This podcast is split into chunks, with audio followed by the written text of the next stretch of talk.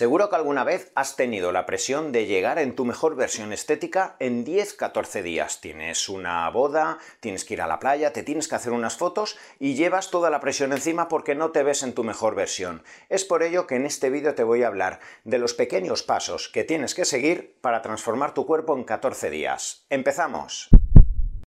El primer objetivo alrededor de la nutrición, del entrenamiento, de la inclusión de los principios activos debe ser siempre recuperar tu salud o prevenir posibles patologías en el futuro.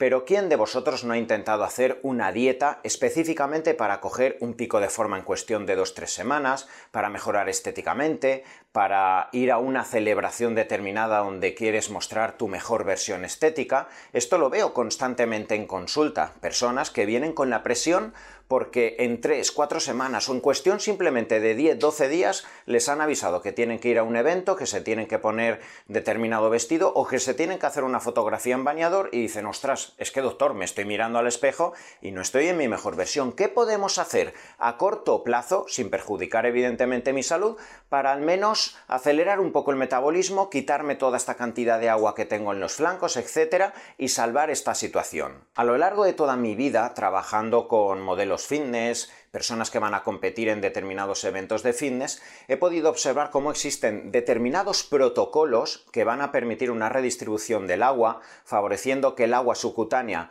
se internalice en el interior del músculo y evidentemente esto genera una apariencia que en cuestión de 10-14 días parece una mutación. Y es muy importante que sepas una cosa, estos protocolos de los cuales te voy a hablar ahora van a funcionar y funcionan muy bien, pero sobre todo si ya tienes una condición física y estética adecuada. Es decir, si eres un hombre que te encuentras en un 8 o un 9% de grasa, eres una mujer que te encuentras en un 17-18% de grasa, esa última capa de agua que puede estar generando celulitis, que puede denotar retención de líquido en muchas mujeres, sobre todo además dependiendo la fase menstrual donde te encuentres, estos factores, sobre todo asociados al agua, pueden compensarse y pueden mejorar muchísimo la silueta delante del espejo en cuestión de 10-14 días. Pero te vuelvo a incidir, si no eres una persona que estás en una buena condición estética, no haces deporte, no haces dieta, no intentes aplicar este protocolo de 14 días porque prácticamente no te va a mejorar la condición estética y la silueta delante del espejo. Empecemos por los primeros 7 días. ¿Qué vas a hacer en estos 7 primeros días? Prácticamente una dieta cetogénica. Aquí es importante que el organismo vaya acelerándose, que el organismo vaya sintiendo una deplección de glucógeno, lo cual va a favorecer que paulatinamente vayas eliminando líquido y que evidentemente a lo largo del día conforme tu organismo busque energía a la hora de andar, a la hora de levantarte, hacer tus cosas cotidianas, a la hora de ir a hacer deporte, si en cuestión de 48-72 horas te has quedado sin glucógeno, vas a obligar que a lo largo de esos 7 días tu organismo busque, como sea, recursos energéticos y aún vas a favorecer cierta oxidación de ácidos grasos que se encuentren acumulados en los adipocitos, principalmente de la zona abdominal, si ya eres una mujer que estás en un porcentaje de grasa bajo del 18 o 19%, tiraremos de la última grasa que se suele acumular debajo del glúteo, etc. Y durante estos 7 días vamos a alcanzar un menor porcentaje de grasa, 0,4, 0,5, no esperes milagros, pero aún vamos a favorecer cierta oxidación de grasa mientras tu organismo se va adaptando a los 7 días que a continuación van a venir donde ya se redistribuye el líquido. De esta forma, tu dieta a lo largo del día será cetogénica, con cierta inclusión de proteína. Aquí ya no es tan importante la proteína, 10-14 días previo a una puesta a punto, porque la masa muscular ya debe estar consolidada, ya la has trabajado durante meses previos, etc. Y aquí entre 1,2 1,5 gramos por kilo al día es más que suficiente. Vamos a bajar mucho la cantidad de hidrato de carbono pero vamos a incluirla principalmente dos días a la semana, como me gusta incluirlo post-entrenamiento, una pequeña carga de eh, arroz integral, de arroz basmati, arroz vaporizado, de tubérculo, solo dos días a la semana, porque si normalmente ya estás en un porcentaje de grasa muy bajo, quizás si alargamos excesivamente este tiempo de cetosis, tu organismo puede liberar cortisol y todo lo que estamos intentando hacer en cuanto a esa puesta a punto puede romperse por el exceso de cortisol, que ya sabes que te puede generar retención de líquido, catabolismo, neoglucogénesis, etc. Es por ello que dos días a la semana y nunca dos días seguidos, a continuación debes incluir una pequeña cantidad de hidrato de carbono para generar una supercompensación. Y finalmente incluye cierta cantidad de grasas alejado del entrenamiento, como algo de aguacate, algo de aceitunas, aceite de coco, aceite de oliva, algo de yemas, de esa forma vamos a incluir cierta cantidad de grasa para que tu sistema hormonal esté balanceado a lo largo de toda esa semana. Muy importante, ya que vas a estar con deplección de glucógeno, vas a estar orinando bastante y te vas a quedar sin agua y sin sales minerales, es muy importante, ya que tienes que entrenar y ya que tienes que seguir haciendo tu día a día, que bebas y que seas consciente de que tienes que llegar a cierta cantidad de agua, a 4 o 5 litros, con sales minerales a lo largo del día, en forma de electrolitos o de agua de mar, para compensar tu presión arterial, que no tengas una lipotimia y que además las reacciones metabólicas dependientes de los minerales sigan hacia adelante. En cuanto al entrenamiento, a lo largo de esta semana sería importante, ya que no vamos a tener cargas glucogénicas importantes, que tu entrenamiento ya vaya dirigido hacia un entrenamiento de gasto metabólico alargado, ¿vale? Series alargadas de 15 y 18 repeticiones,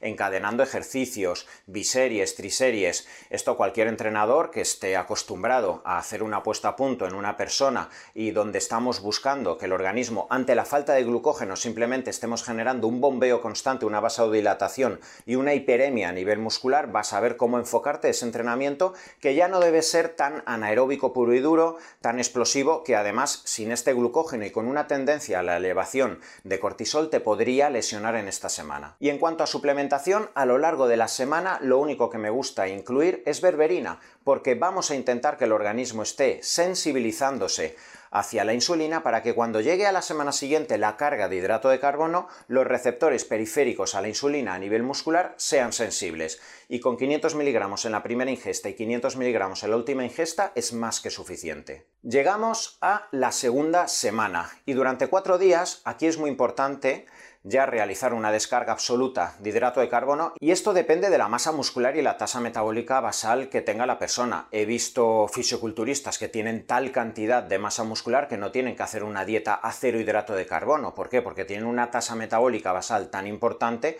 que se pueden permitir incluso descargando hidrato de carbono 80, 100, 120 gramos de carbohidrato neto. Pero si eres una persona media, ¿vale? Pesas tus 77, 78 kilos, 82, estás en ese porcentaje de grasa adecuado, eres una mujer que estás en ese porcentaje del 18, del 19%, no eres un atleta profesional, pues bueno, la tendencia va a ser ya incluir a lo largo de esos días las mínimas cantidades de proteína que necesitamos.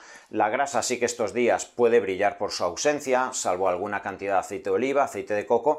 En realidad lo que estamos haciendo es que el organismo en esos días sufra un estado de alerta, ¿vale? Manteniendo las cantidades de proteína que necesitamos, incluyendo quizás, sí, ciertas cantidades de verdura como el brócoli, espárragos, esto durante 3-4 días, no más, no va a pasar nada, no te vas a descompensar, pero el organismo va a sentir que tiene que entrar en alerta y es muy importante que en estos días sí que aumentes mucho la cantidad de agua, ¿vale? O al menos mantengas esa cantidad que hasta ese momento ya te he repetido que tiene que llegar esos 4 o 5, incluso algunos hombres en, en puestas a punto, he visto que llegan a 6, 7 y hasta 8 litros. Tampoco veo para una persona que no sea competidora, veo correcto que se tenga que llevar esas cantidades. Y asegúrate de incluir sal. Es muy importante en este momento, en esta semana, durante estos 3, 4 días, que en todas las comidas incluyas sodio ¿vale? Para generar la supercompensación que luego posteriormente vamos a generar con el potasio y que el agua sea arrastrada al interior de la masa muscular. Un pequeño truco que en estos 3-4 días suelen hacer muchos atletas y muchos modelos fitness. En ocasiones el intestino tiende a fermentar. Son muchas las personas que hacen una puesta a punto, pero luego el estómago lo tienen dilatado.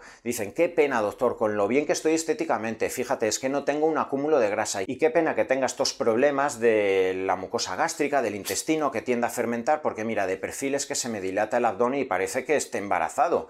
¿Vale? Esto en muchas ocasiones es provocado porque muchos deportistas arrastran problemas gastrointestinales de fermentación, de permeabilidad intestinal y es una pena que claro, cuando tú vas a intentar hacerte unas fotos, a menos que estés metiendo barriga, haya una tendencia a la dilatación. Por eso, en estos días, muchas personas lo que hacen es sustituir las comidas sólidas de proteína por aminoácidos, 10 gramos de aminoácidos esenciales en algunas de las ingestas, no todas tienes por qué sustituirlas, pero de esa forma, ¿qué estamos generando? Poco trabajo intestinal para que cuando llegue el momento de las fotografías de tu evento, etcétera, tu intestino no haya estado trabajando o haya trabajado lo mínimo posible. El entrenamiento en estos días ya debe limitarse prácticamente al tronco superior. Es aquí donde se observa cómo los días previos a la puesta a punto normalmente se va a entrenar solo con esas super series en el tronco superior. La pierna normalmente, eh, por mi experiencia y por lo que he visto en muchos atletas, ya no se entrena a lo largo de esa semana. ¿Por qué? Porque lo que estamos intentando en realidad es que no haya una vasodilatación extrema, que no haya inflamación en las piernas para que el día de las fotografías, el día que te tienes que poner un vestido o el día que tienes que ir a la playa ese día en especial o en tu evento, las piernas no estén hinchadas y haya un retorno periférico de la sangre venosa y de la linfa de forma adecuada al tronco superior. Es por eso que esta semana lo único que te tienes que dedicar es a intentar tener las piernas en alto lo máximo posible cuando duermas, no hacer tu aeróbico matutino, no entrenar las piernas pesadas porque puede ser que luego llegues a ese fin de semana o a ese día con las piernas embotadas. Y llegamos finalmente a esa puesta a punto ya final. Dos, tres días previos, depende la masa muscular sobre todo que tenga la persona. Yo he visto personas que prácticamente solo cargan con hidrato de carbono el día de antes, otras personas empiezan 48 horas, otras personas 72 horas y he visto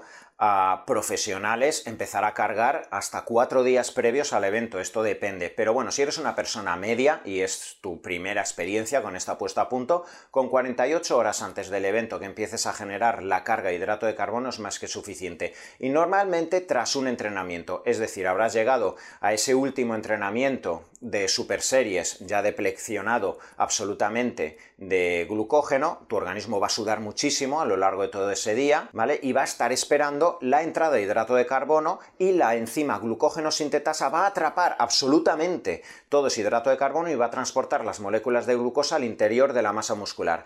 ¿Qué ocurre a partir de ese momento? Que todas tus comidas tienen que ser de hidrato de carbono, como patata, como boniato, como arroz blanco, como tortitas de arroz. A lo largo de ese día que desde el entrenamiento ya se empezado a cargar, al día siguiente vas a estar comiendo hidrato de carbono y aquí también ya depende de lo que mejor te sienta. Normalmente por mi experiencia y por lo que he visto en muchos modelos, normalmente siempre nos vamos a decantar o bien por tortitas de arroz, lo que se llama carga seca, porque no te va a generar mayor retención de líquido, o bien arroz blanco o bien patata. Puedes incluir también plátano, algo de dátiles, Aquí la grasa sí que no la vamos a tocar, ya no vamos a incluir nada de grasa hasta el momento del evento.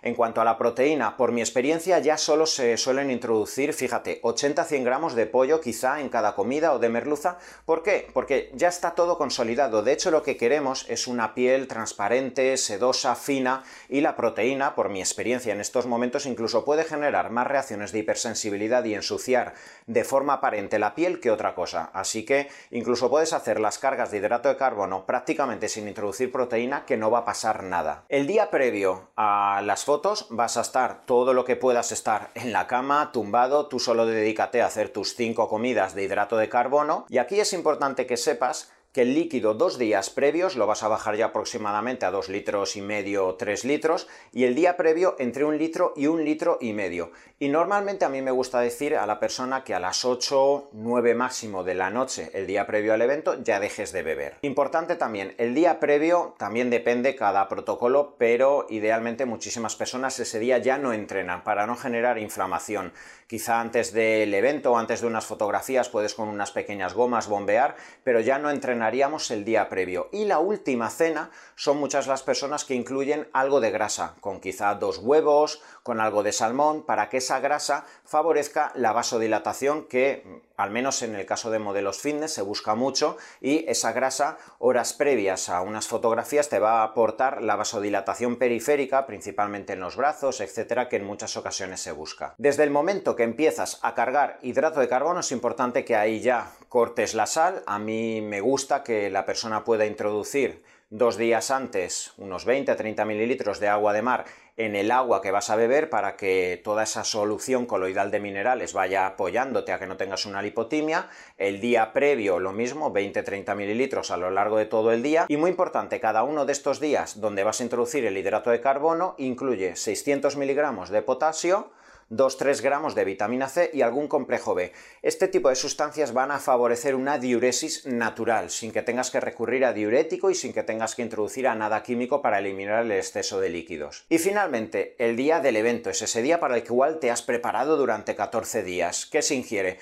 En ese momento realmente prácticamente ya no necesitamos ingerir absolutamente nada. En el desayuno puedes levantarte y tomar algo de pan blanco con algunos dátiles, con alguna fruta, prácticamente nada ya de proteína. Esto nos va a permitir una última carga de hidrato de carbono y aquí la clave sí que es verdad que ya prácticamente vayas bebiendo a sorbitos hasta que llegue ese momento donde tú quieras lucirte, donde te quieras hacer las fotografías, pero prácticamente ya bebas pues a lo largo del día sorbitos y en cuanto ya pase el evento, ya evidentemente ahí ya podrás introducir toda la carga de agua que quieras. Ha llegado ese día, ha llegado el evento, te has visto espectacular, te has visto guapísimo, guapísima, y dices, ¿y ahora qué hago? Porque no quiero rebotar.